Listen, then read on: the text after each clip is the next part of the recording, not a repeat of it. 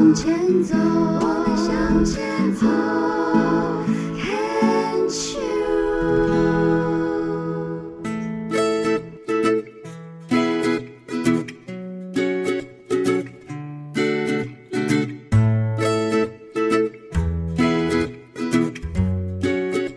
牵手之声，暖暖新世界，我是 Sunny，欢迎继续收听节目第二个单元浅谈英语二三事。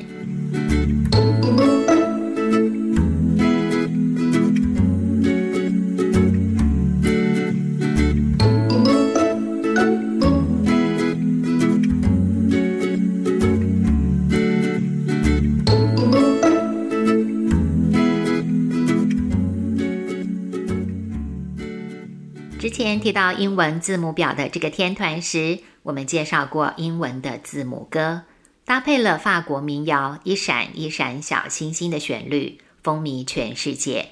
也提过使用影音教材，让小朋友进入英文的天地。这些都是帮助孩子从不同的管道认识英文的二十六个字母，熟悉英文单字的基本成员。整理一下上次的两个重点，第一个重点是。让学习者具备良好的书写习惯，需要认清每一个字母大写、小写的位置跟笔画顺序。第二个重点，对于容易混淆的字母，请多费心留意，挑出比较不熟悉、常念错的字母，再多练习一阵子。目标是能够精准、清晰辨识每一个字母的符号，也就是看到任何一个字母，立刻可以念出那个字母。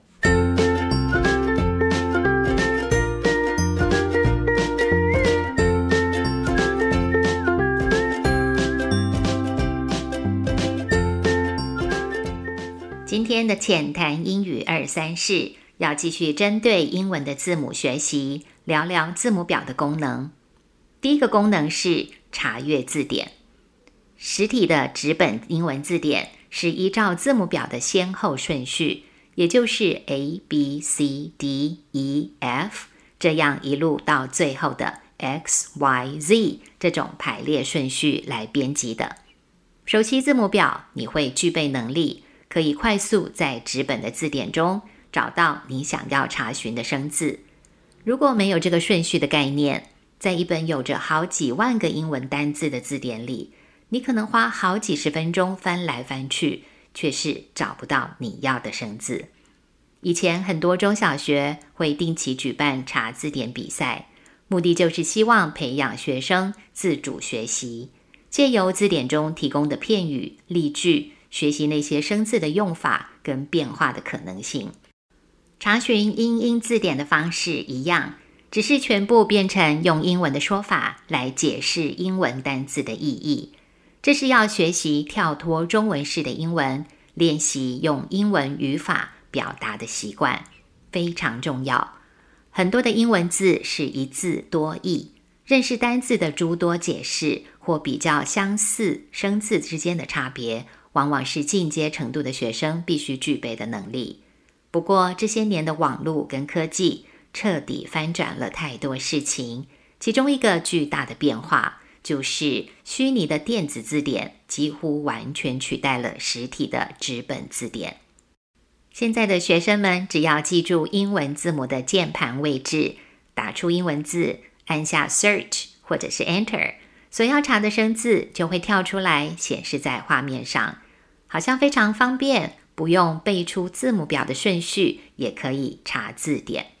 不过，使用网络查询或者电子字典也有几个大家必须要留意的事情：快速翻译机常常只给出单字的一两个使用比例比较高的中文解释，并没有列出那些生字可能有其他意义跟用法。这个结果经常会造成学习者只拥有了片面的认识，懒得花时间去查阅字词的细节，这是非常可惜的事。家长跟进阶程度的学生，还是要找拥有多一些例句参考的字典，才是真正对学习有帮助的事情。年轻一辈的孩子们大多没有看过纸本的字典，有些则是把实体字典当成古董了。他们很难理解以前的我们是会被老师要求随身带着厚重字典到学校去使用的。太多次跟学生们提到，三四十年前有人为了英文是会一页一页去背下字典里面的生字的，还听说有些人背完一页就撕掉那一页。讲到这里，脑海浮现出那些孩子们觉得不可置信、睁大双眼的模样。他们真的以为我在编故事、开玩笑，还一直追问：“是真的吗？是真的吗？”超可爱的。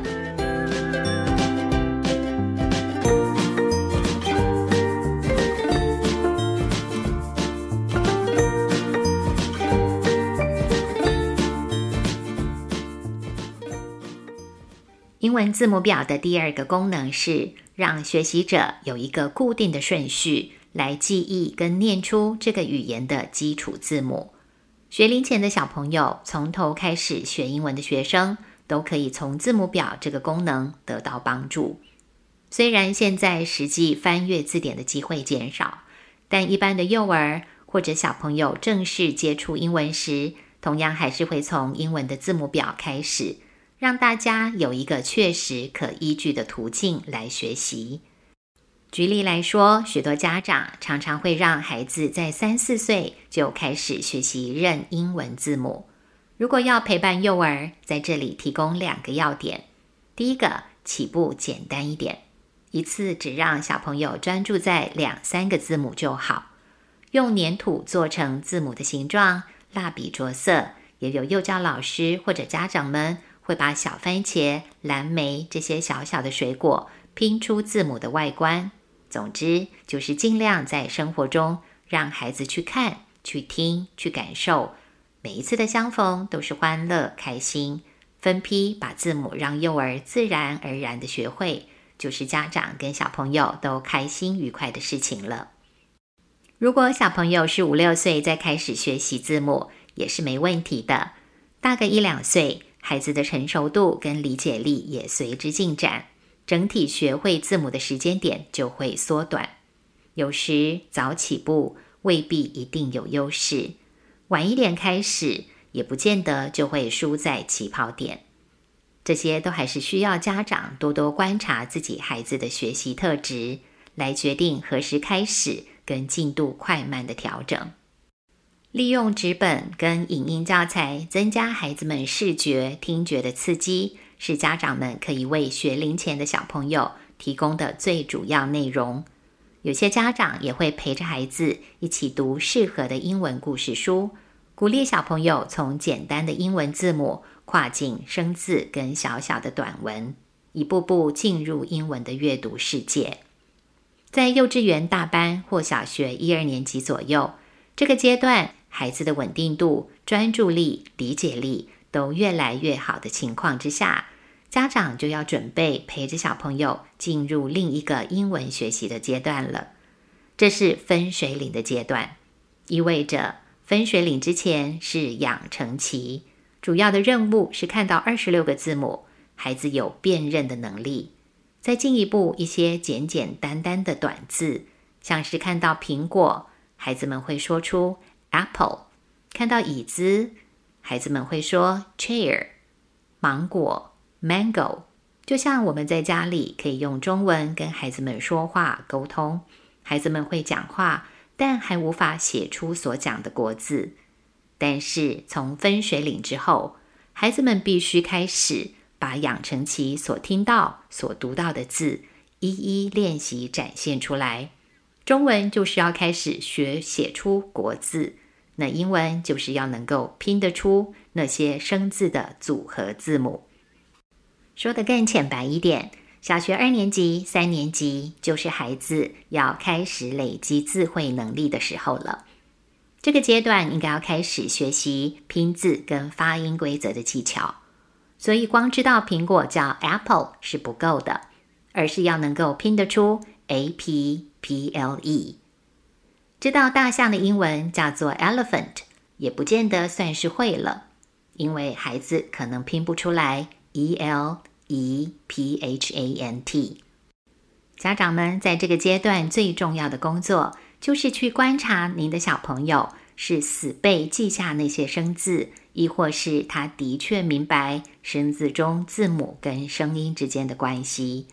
很多时候，小朋友都是在这个阶段开始讨厌英文的，因为死背硬记非常不愉快。想想，如果在国中小学要一两千个字汇，在高中的时候要七千到一万个字汇，到在国外生活要一两万个以上的字汇，如果这些生字全部都要死背，我想大人也吃不消，更何况是小朋友。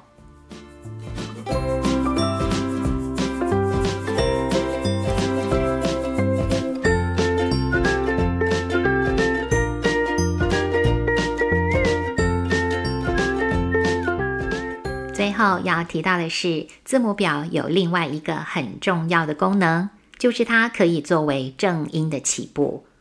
许多人不满意自己的英文发音，在学了几年之后，想要修正跟改善，或者是像前几集节目中提到一位要去美国拿博士学位的学生，因为在他学英文的十多年期间，并没有机会掌握到发音的技巧。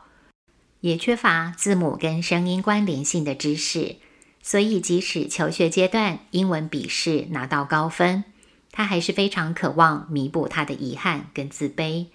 那这个字母表就是他重新开始的起点，一个一个去调整发音，去改变他过去发音的习惯跟语调。我们会巧妙把字母表当做一个媒介。利用这些字母来重新训练发音的稳定度。通常有这种需求的学生们，学习动机强烈，他们的自我鼓励以及想要补足以前没有机会学清楚的东西，往往带领他们跨出更大的步伐，得到自信跟成就感。今天关于字母表的第二个分享就先谈到此，我们下次继续聊。